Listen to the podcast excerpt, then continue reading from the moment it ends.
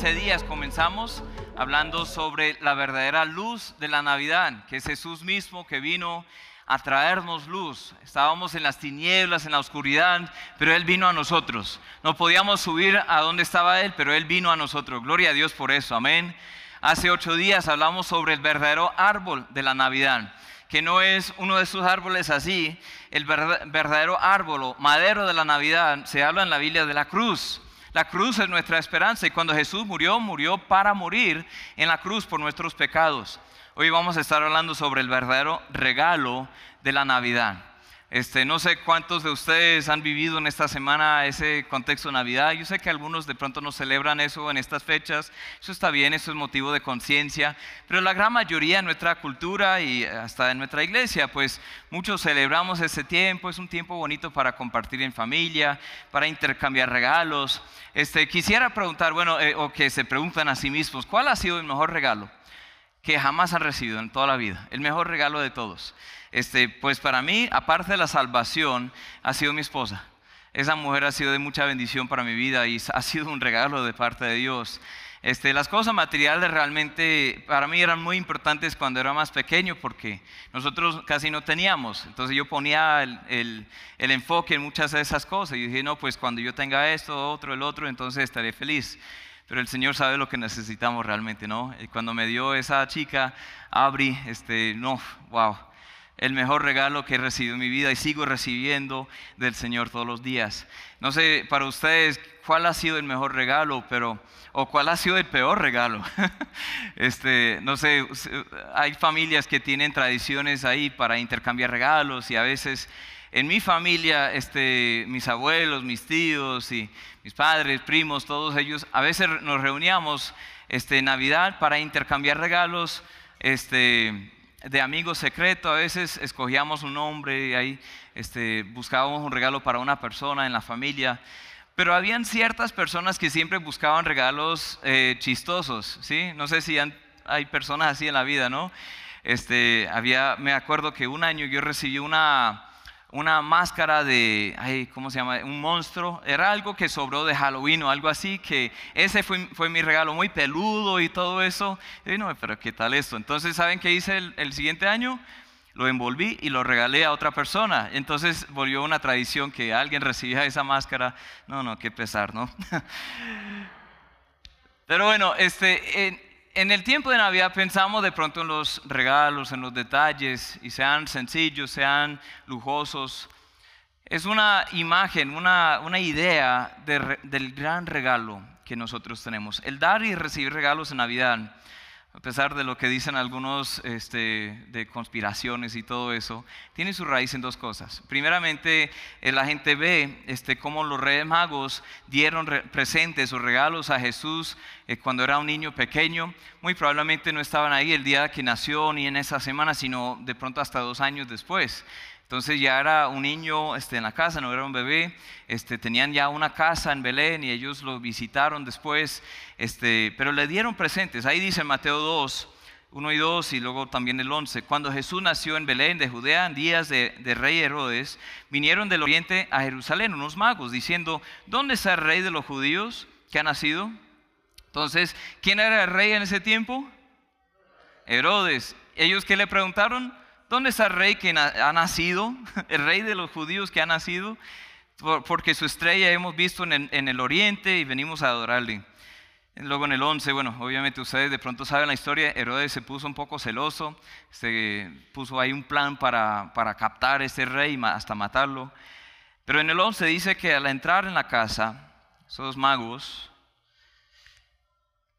vieron al niño con su madre María y postrándose lo adoraron y abriendo sus tesoros le ofrecieron presentes, oro, incienso y mirra.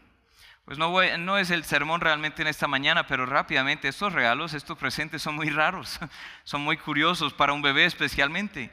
Este, el hecho que le dieran oro, oro, ¿qué va a hacer un niño con oro, cierto? Este, ¿Qué va a hacer un niño con el oro? Pues e, es brillante y todo, pero, o sea, el niño no tiene mucho uso para el oro, pero el oro representaba el hecho que Jesús es rey. Es rey. Era un presente, un regalo para honrarle como rey. Pero luego incienso. ¿En serio? Pues un niño que va a hacer con eso. Pero otra vez, es una imagen, es, algo que representa que Jesús es nuestro sacerdote.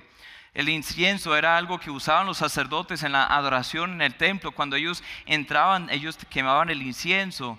Y, pero también ahí está mirra. Mirra es el regalo más raro de todos, porque era lo que usaban para embalmar o para preparar los, los cuerpos, este, los cadáveres para enterrar. Era imagen de que Jesús es nuestro sacrificio. Él no solo es el rey y el sacerdote, sino el mismo, eh, el mismo sacrificio.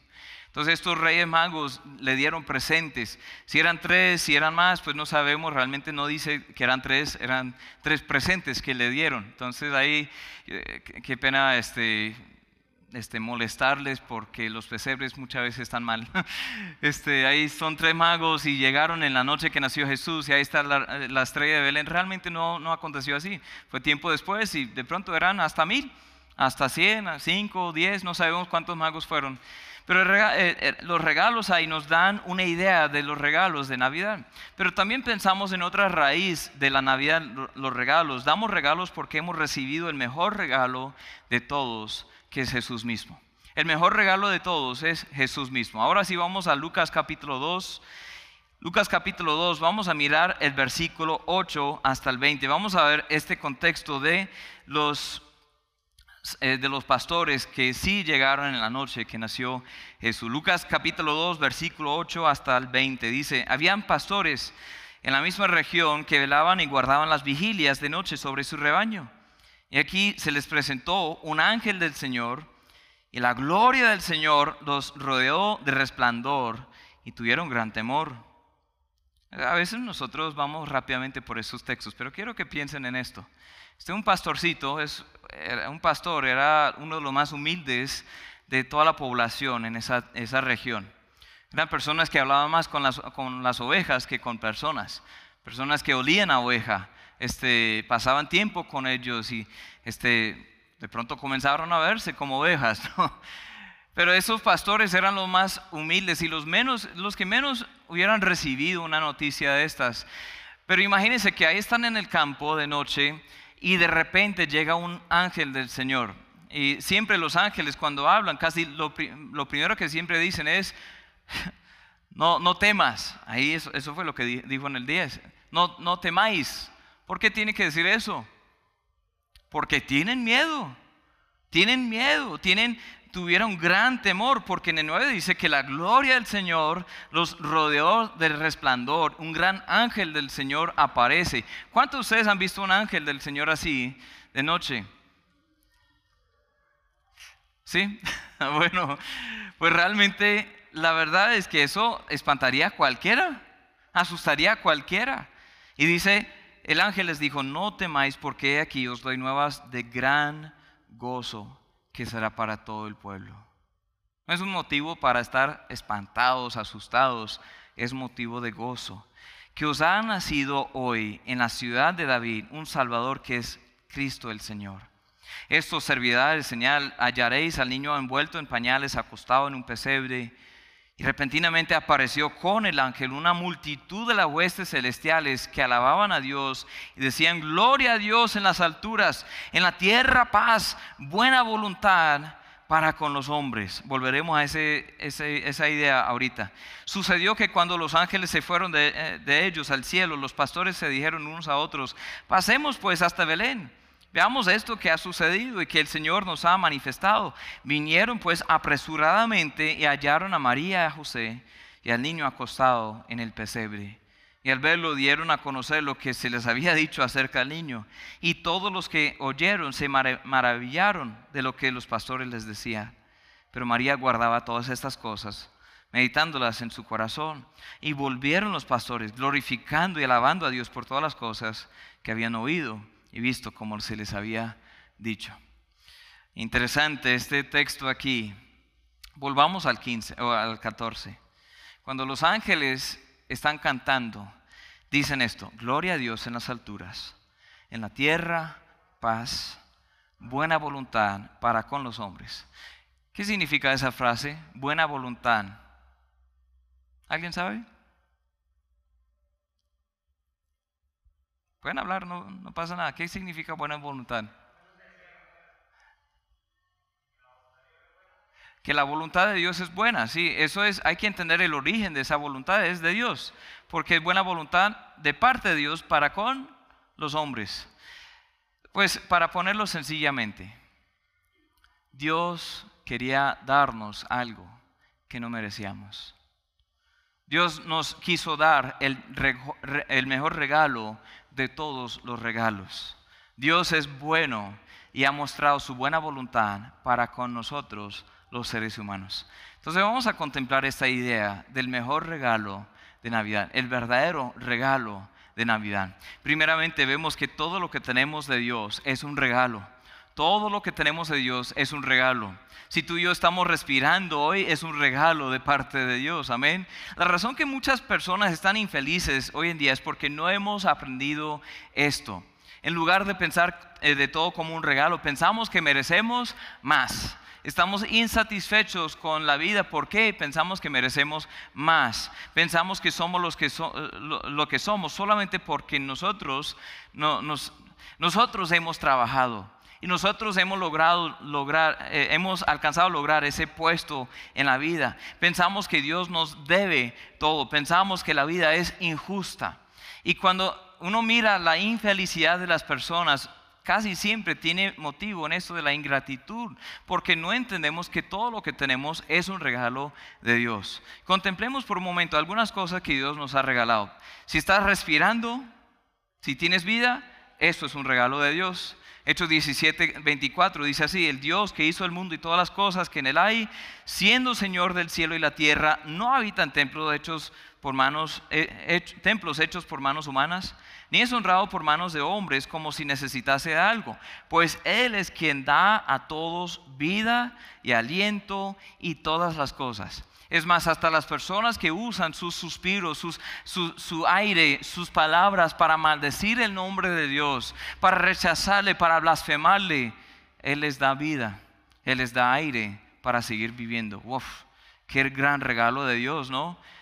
Pensemos en esto, si hoy tienes luz y provisión. Hoy salió el sol, aunque estaba lloviendo en algunas partes del sector. Hoy tenemos luz para vivir, tenemos provisión diaria. Este, al parecer a todos nos va bien, más o menos en la vida, ¿no? Este, no hay ninguno que realmente esté desaparecido de hambre. Gracias a Dios tenemos luz, tenemos provisión. Esto también es un regalo de Dios. Mateo 5, 45 dice, para que seáis hijos de vuestro Padre que está en los cielos, que hace salir su sol sobre malos y buenos que hace llover sobre justos e injustos. O sea, no solo da buenas cosas a las personas buenas, da buenas cosas hasta a las personas que no se las merecen. Es un regalo de Dios. Si tienes hoy un trabajo, eso es un regalo de Dios. Eclesiastés 5:19 dice asimismo a todo hombre a quien Dios da riquezas y bienes, le da también facultad para que coma de ellas y tome su parte y goce de su trabajo. Esto es don de Dios. El trabajo mismo es un don de Dios. Poder ganarse dinero es un don de Dios. Si tienes riqueza, es un regalo también de Dios. Primero de Timoteo 6, 17 dice a los ricos de este siglo, manda que no sean altivos, ni pongan la esperanza en las riquezas, las cuales son inciertas, sino en el Dios vivo, que nos da todas las cosas en abundancia para que las disfrutemos. ¿Qué nos da las cosas? Es Dios. Dice en el 18 que hagan bien, que sean ricos en buenas obras, dadivosos, generosos, atesorando para sí buen fundamento para lo porvenir, que echen mano de, vida, de, de la vida eterna. Dice que lo más importante, la vida eterna, que no esperemos en las riquezas, que sí, aunque son don de Dios, no, realmente no son las cosas más estables de esta vida. Ustedes los que han tenido dinero, este, entre más aumentan los ingresos también, aumentan los gastos y las deudas y las personas que, te buscan y necesitan y así es. Que hay muchas personas que dicen, no, yo tengo este dinero porque, porque, porque yo mismo me lo gané. Pero ¿quién te dio la facultad para trabajar? Como dicen en Deuteronomio, ¿quién te dio el conocimiento para poder trabajar? Los dones, los talentos, todo eso es de Dios. Todo es un don de Dios. Si tienes hoy un cónyuge, es un regalo de Dios. Amén. Es un regalo de Dios. Proverbios 18, 22 dice, el que haya esposa, haya el bien y alcanza la benevolencia de Jehová. Gloria a Dios por eso. Si tú tienes una esposa, un esposo, es un regalo de Dios. Y déjeme decirte, si eres soltero, también es un regalo de Dios. Pero pastor, no, es que usted no entiende. Mire lo que dice. 1 Corintios 7, 7. Quisiera más bien que todos los hombres fuesen como yo. Está hablando aquí Pablo, era soltero. Pero cada uno tiene su propio don de Dios. Uno la verdad de un modo y otro de otro. O sea, en este momento, si tú no tienes un cónyuge, no te quejes. Es un don de Dios. Disfruta eh, la, vida soltera, no, no como el mundo, pero disfrútale a Dios, sírvele a Dios, aprovecha el tiempo para Dios. Y gloria a Dios, si eres soltero es un don de Dios, si eres casado es un don de Dios. Hay que pensar en todo como un regalo de Dios. Si tienen hijos, esos hijos son un regalo de Dios, ¿sí o no? Salmo 127, 3, he aquí la herencia de Jehová son los hijos, cosa de estima, el fruto del vientre. Eso es de Dios. Doy gracias a Dios por las dos hijas, eh, las este, las cuatro hijas que tengo y también las dos hijas o los dos hijos que eh, nosotros perdimos. Son muy difíciles. Yo no sé por qué Dios permitió que pasara eso, pero Dios sí sabe. Y doy gracias a Dios porque su plan es perfecto. Amén. Doy gracias a Dios por todo, porque todo es un don de Dios. Deberíamos valorar cada cosa porque es un regalo. Si tienes una iglesia local, es un regalo de Dios. Si tienes líderes espirituales, son regalo de Dios. Si tienes dones para servir a Dios, es un regalo de Dios. Si tienes un ministerio, es un regalo de Dios. Todo es un regalo de Dios. Amén. Pensemos en esto, todo es un regalo de Dios. Y Él es el buen Padre, que da buenas dádivas, buenos regalos a sus hijos. Si dice en Santiago 1.17, toda buena dádiva y todo don perfecto desciende de lo alto, del Padre de las luces en el cual no hay mudanza ni sombra de variación. Él es un buen Padre. Todo lo que tenemos es un regalo de Él. Todo es por su gracia. Pablo lo dijo de esta forma en 1 Corintios 15:10. Pero por la gracia de Dios soy lo que soy y su gracia no ha sido en vano para conmigo. Antes he trabajado más que todos ellos, pero no yo, sino la gracia de Dios conmigo. ¿Qué es gracia? Gracia significa favor inmerecido. Y todos hemos recibido el favor inmerecido de Dios.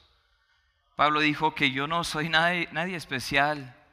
Es por la gracia de Dios que estoy aquí, salvo, vivo, sirviéndole al Señor.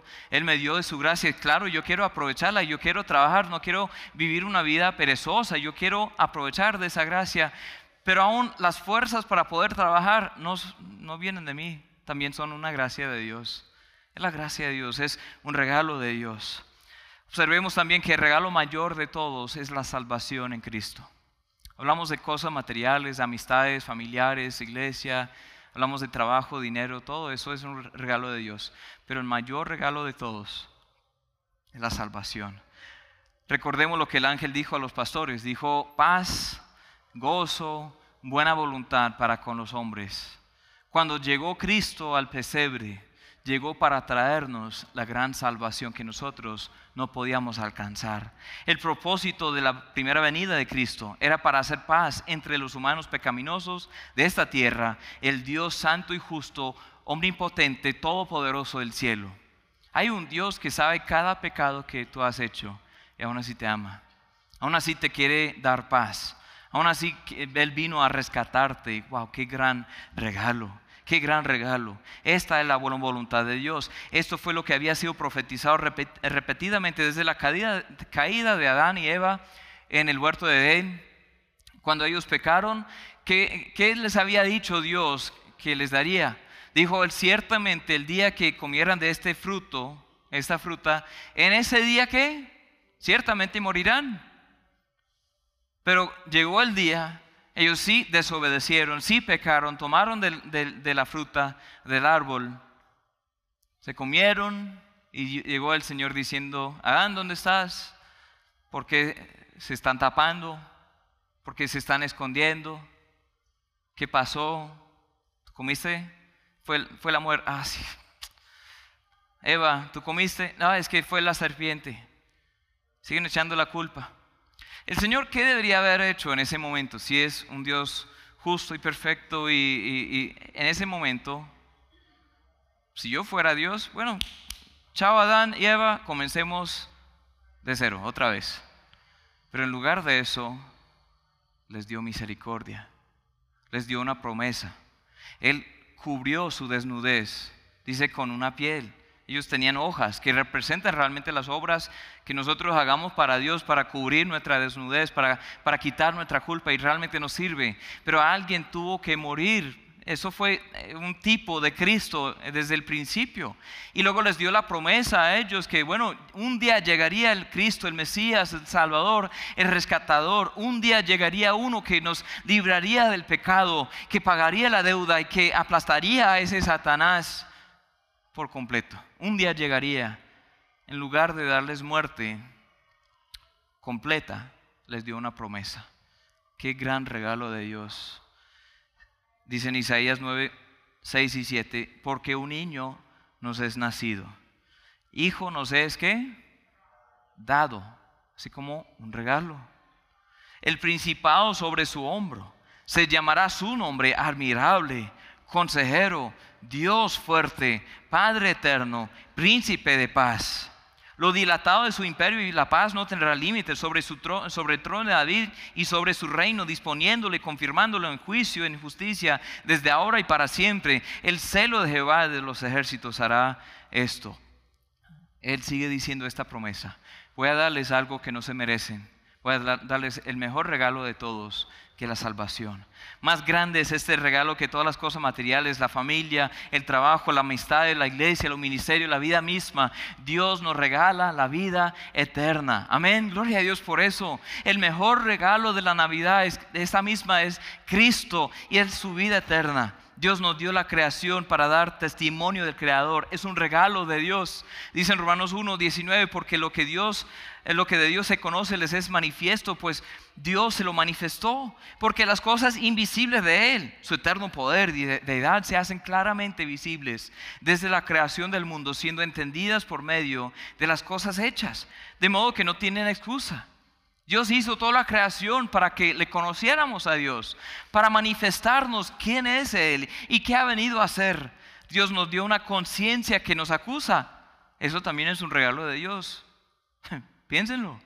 La conciencia humana que a veces nos incomoda por el pecado es un regalo de Dios.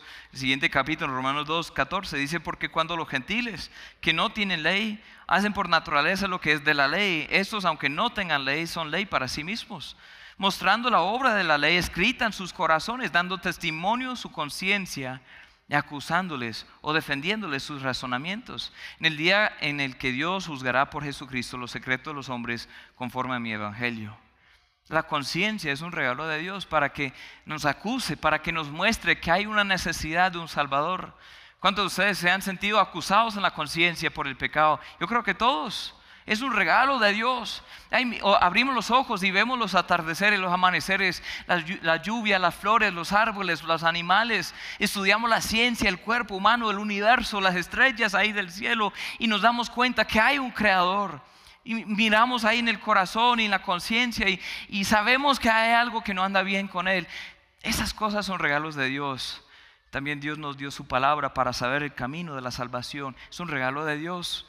Según Timoteo 3:15 dice que desde la niñez has sabido las sagradas escrituras, las cuales te pueden hacer sabio para la salvación por la fe que es en Cristo Jesús. Tres tipos de, de la manifestación de Dios la manifestación general, que abrimos los ojos y todo el mundo puede ver que hay un creador. La manifestación interna, que eh, por la conciencia sabemos que hay un Dios. La manifestación especial aquí en su palabra, que hay un Dios. Jesucristo mismo vino también como la manifestación presencial de Dios. Qué regalo, qué regalo. Dios nos dio, nos repartió una medida de fe a todos es un regalo. Cada ser humano tiene una medida de fe para depositar en algo. Qué regalo de Dios, ¿no? Romanos 12:3 eh, dice, digo pues por la gracia que me es dada a cada cual que está entre vosotros, que no tenga más alto concepto de sí que el que debe tener, sino que piense de sí con cordura, conforme a la medida de fe que Dios repartió a cada uno. Dios repartió también, Dios nos dio su gracia una gracia común para que seamos salvos y también para vivir la vida cristiana. Es un regalo de Dios. Efesios 4:7 dice, pero a cada uno de nosotros fue dada la gracia conforme a la medida del don de Cristo, por lo cual dice, subiendo lo alto, llevó cautivo la cautividad y dio dones a los hombres. Es un regalo de Dios. Es un regalo de Dios. Toda la salvación es una obra de Dios, es un regalo de Dios. Hay que meter esto en nuestras cabezas, que nosotros no merecemos la salvación.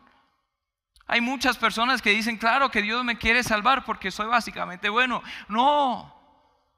Claro que Dios me, quiere salvar porque yo soy buen esposo, una buena esposa, un buen hijo, un buen padre, soy buen empleado, un buen jefe, soy buen ciudadano. Claro que Dios me salvaría porque, pues, ¿por qué no?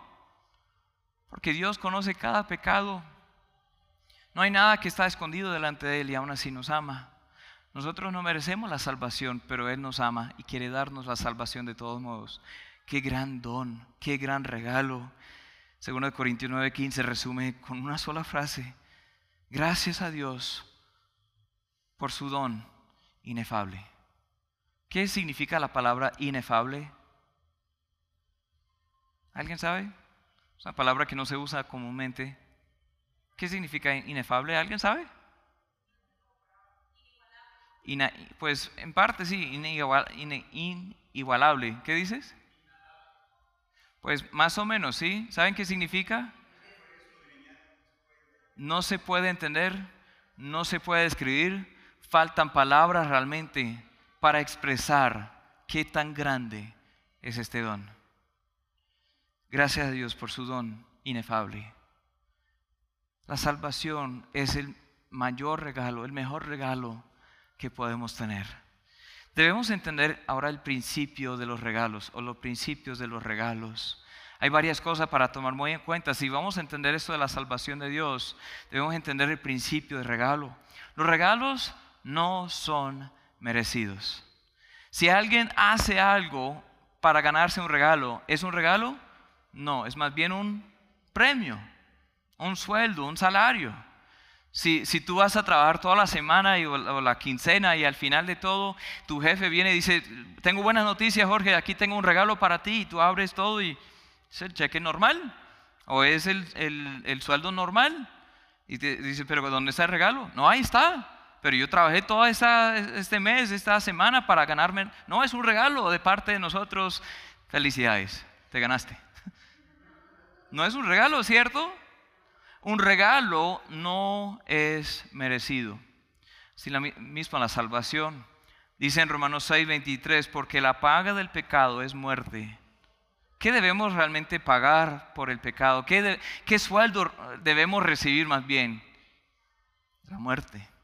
Por haber pecado, nosotros qué merecemos? La muerte. Eso habla de una segunda muerte, la separación de Dios por la eternidad.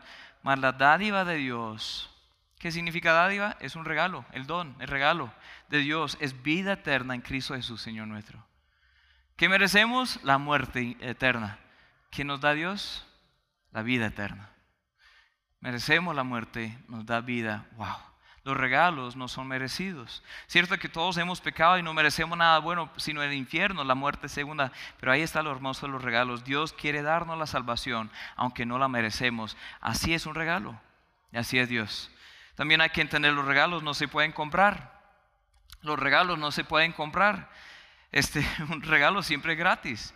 Si no fuera gratis, entonces no sería un regalo, ¿cierto? No sería un regalo. No es algo que merecemos y no, no, lo podemos comprar. Hay muchas personas que piensan aún que pueden comprarse la salvación, pero luego no sería un regalo de Dios, ¿cierto? No es un regalo si uno tiene que comprarlo. Yo eh, nosotros dimos algunos regalos a las niñas, algunas cosas sencillas hace días, y nosotros no les dijimos, dijimos, bueno, tienen que pagarnos de sus ahorros para que les, les demos estos regalos. Tienen que hacer un montón de tareas y quehaceres en la casa para que les demos estos regalos, aunque quisiéramos decirlo, ¿no? quisiéramos obligarlas a que, bueno, para recibir algo, un regalo, pero luego no sería un regalo. Otra vez volviendo a esa idea, que luego sería un premio. Y tantas personas piensan la salvación como si fuera un premio para ganarse. Pero ¿qué dice en Efesios 2? 8 y 9. Porque por gracia, ¿qué gracia? Favor inmerecido. Digan eso conmigo, es favor inmerecido. Porque por gracia sois salvos por medio de la fe. Esto no es de vosotros, pues es don de Dios. Es un regalo de Dios, no por obras, para que nadie se gloríe. En otras palabras, si alguien dice, mire lo que yo hice para, para tener la salvación, uno está gloriándose en sí mismo para poder decir, yo logré salvarme. Pero el Señor dice, nadie podrá jactarse en ese día. Es por gracia, por medio de la fe. Es favor inmerecido que recibimos simplemente por creer en el Señor Jesús no es por lo bueno que tú eres, no es por asistir a una iglesia. Venir aquí hoy, eso en sí no va a ayudar a que tú seas salvo. Servir en algún ministerio no va a ayudar a que tú seas salvo. Salir a evangelizar, eso no va a ayudar a que tú seas salvo. Ser honesto, ser cumplido, no golpear tanto a la, a la esposa, eso no va a ayudar tanto, nada, a que seas salvo. Solo es por gracia. Porque los regalos no son merecidos y los regalos no se pueden comprar. Tenemos que entender que no podemos ganar la salvación porque es algo que Dios nos da gratuitamente. Otro principio, los regalos cuestan algo para alguien. Este, ¿Cuántos de ustedes este, que dieron regalos a sus familiares hubieran querido que, bueno, al entrar a la tienda, decir, bueno, pues yo necesito este, estos regalos? No, tranquilos, llévenselos. Sería mucho más fácil, ¿no? Pero para dar un regalo uno tiene que comprar un regalo. A no ser que fuera una máscara de Halloween que uno recibió el año anterior. Entonces sí, ya hay que compartir el amor. No, este, los regalos cuestan algo para alguien. Así fue con la salvación. Primero de Timoteo 2.5, lo hemos leído aquí muchas veces ya. Porque hay un solo Dios un solo mediador entre Dios y los hombres, Jesucristo hombre, el cual se dio a sí mismo en rescate por todos, de lo cual se dio testimonio a su debido tiempo. Para darnos la salvación, eso costó algo para alguien. De hecho, costó todo para alguien. Costó la vida del Señor Jesús para que recibiéramos la salvación gratuitamente. Todos los regalos son comprados por alguien. La salvación de Dios no diferente. Cuando Jesús murió en la cruz para comprarnos la salvación, no hubo, no hubo otro modo para que seamos salvos. No había otra forma. Hay un solo Dios, un solo mediador entre Dios y los hombres, Jesucristo, el cual se hizo hombre, habitó entre nosotros y cargó en sí la iniquidad de todos. Solo Él pudo derramar su sangre y derribar el muro de separación entre nosotros y Dios para que tengamos esa salvación. Jesús pagó el precio total. Otro principio de los regalos. Los regalos tienen que ser recibidos. De nada sirve entender que el regalo no se merece, no se puede comprar, alguien lo compró, si tú no recibes ese regalo. Hace, hace ocho días aquí, después del culto, celebramos un compartir aquí en familia, la Navidad aquí en la familia Agape. Y fue algo chistoso porque habían personas que recibieron regalos. Aquí estaban y pues regalos eh, que no, no, estaban marcados, estaban envueltos más no marcados. Y cuando se llamaban los números, o sea, las personas, cada persona tenía un número y cuando se llamaba, este, había un número que nadie, nadie realmente reclamó. Alguien recibió un papelito, el número 12, me acuerdo. Yo lo llamé 12. Nadie. 12, de pronto se fue, no sé. 12, listo, vamos al otro. Y dimos su regalo a otra persona. Yo no sé quién fue el 12, si fue usted, disculpe, ya no hay regalos. Llegaron un poco tarde. Pero ¿saben qué? Así es con la salvación también. Dios hizo todo para darnos la salvación, pero los regalos tienen que ser recibidos. Si no se recibe regalo, si uno no toma posesión, entonces ¿de qué sirve? ¿De qué, sirve? Dice Juan 1.12, más a todos los que eh, le recibieron, a los que creen en su nombre, les dio potestad de ser hechos hijos de Dios. Jesús vino a los suyos y los suyos no le recibieron, dice el versículo anterior, más a todos los que le recibieron. ¿A quién? A Jesús. Les dio la potestad de ser hechos hijo de Dios. Pero para ser hijo de Dios tenían que recibirle al Hijo de Dios, a Jesucristo, en fe, recibirle como su Señor y Salvador.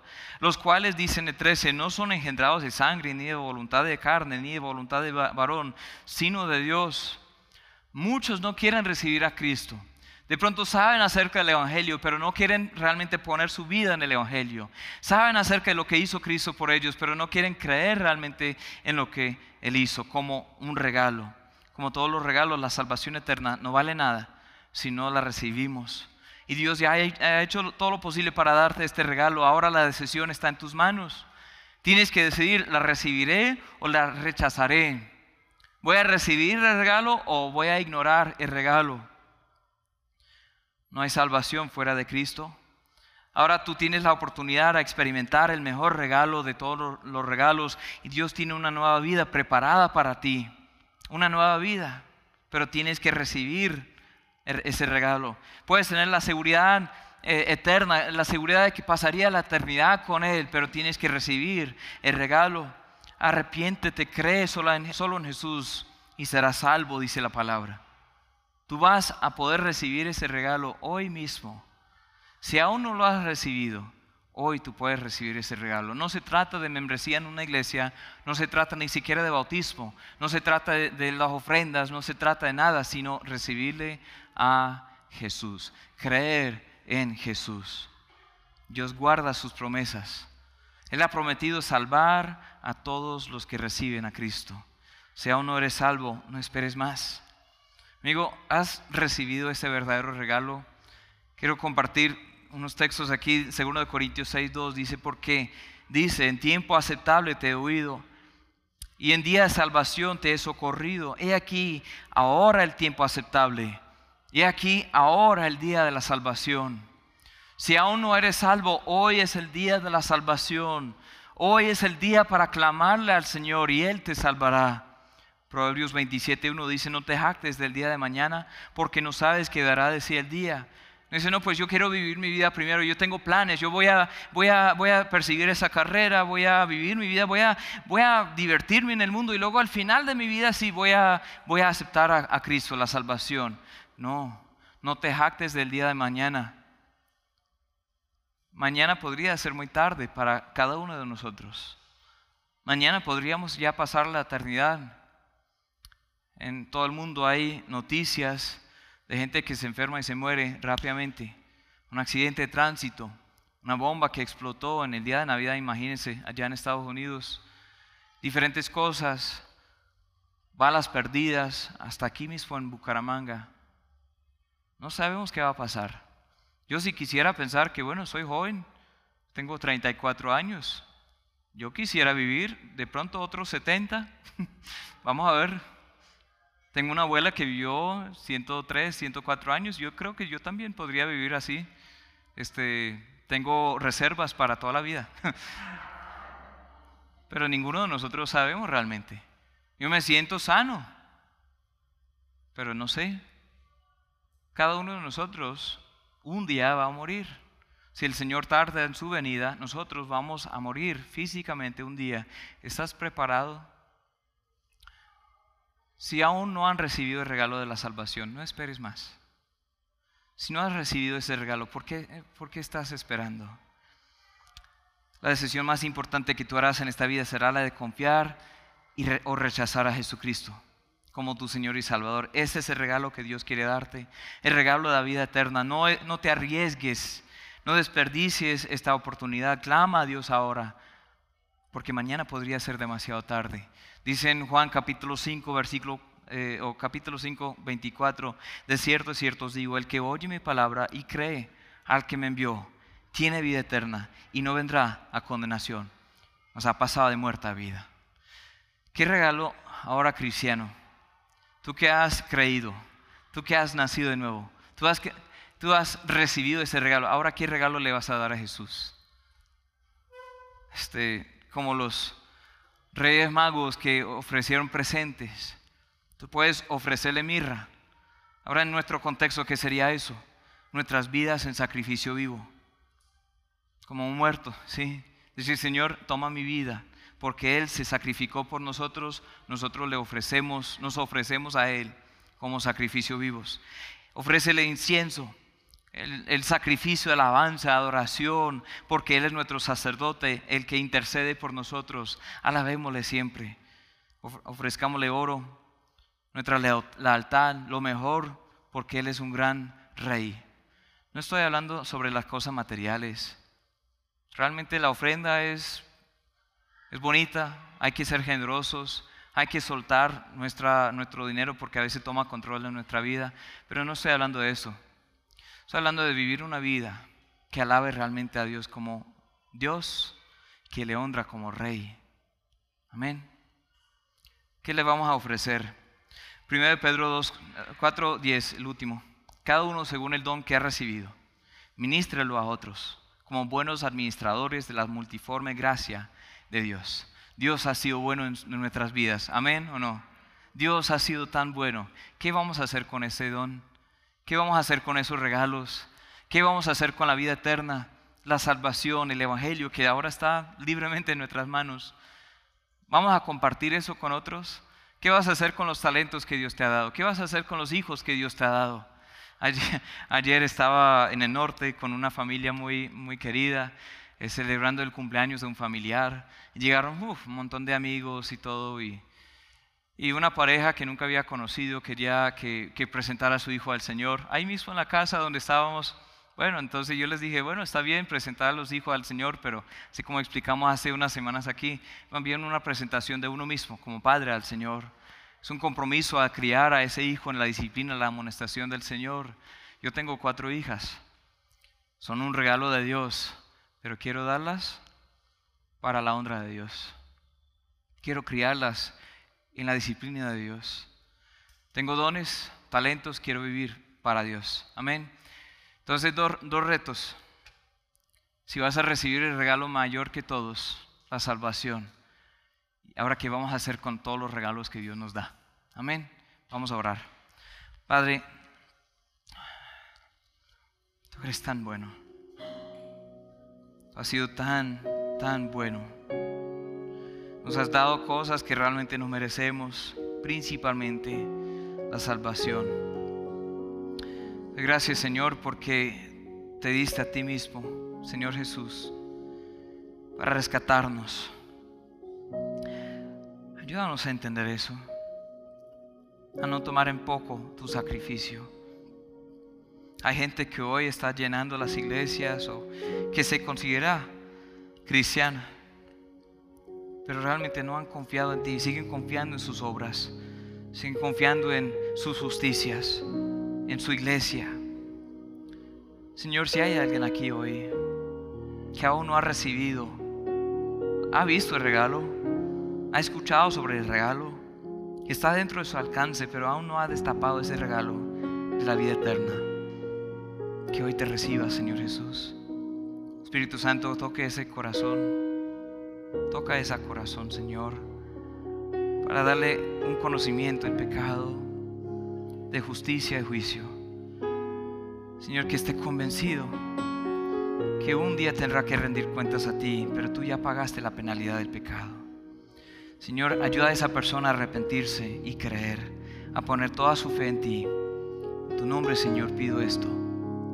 Que hoy sea el día de salvación para alguien aquí. Yo no sé quién necesita ser salvo, pero siento que hay alguien, Señor, que hoy necesita rendir su vida completamente a ti y recibirte como su Señor y Salvador. Señor, gracias por tu regalo, tu don inefable. Amén. Pueden encontrarnos en la página web iglesiaagape.com o también en las redes sociales Iglesia Agape BGA. Estamos para servirles. Espero que de alguna forma ustedes puedan llegar a conocer el amor que sobrepasa todo amor, el amor de Dios, el amor ágape.